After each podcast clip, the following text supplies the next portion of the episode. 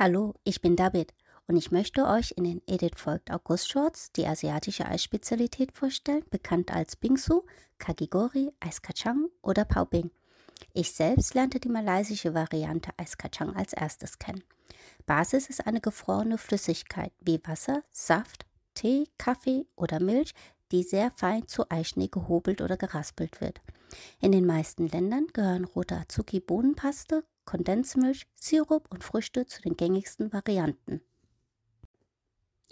Experimentierfreudig wie ich bin, habe ich es zu Hause nachgemacht. In dem Mixer zerkleinert man das Eis, bis es sehr fein ist. Ich habe meine Freundin gebeten, mir einen elektrischen Eisschäfer aus Japan mitzubringen. Unten ist eine Rasierklinge, die das Eis schön fein schäft. Man bekommt auch manuelle zum selber kurbeln. Die kommen mit einem passenden runden Döschen, in dem man die Flüssigkeit einfrieren kann. So hat man diese auf Vorrat im Tiefkühler, wenn man plötzlich Lust darauf bekommt oder mehrere für Freunde und Familie machen möchte.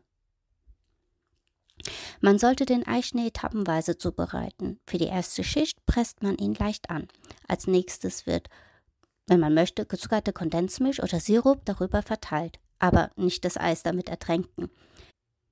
Dann kommt wieder eine Schicht Eischnee und zum Schluss Toppings wie Früchte, Mochi, Nüsse, Eiscreme, Soßen und Sirup. Im Grunde genommen ist der Fantasie keine Grenzen gesetzt.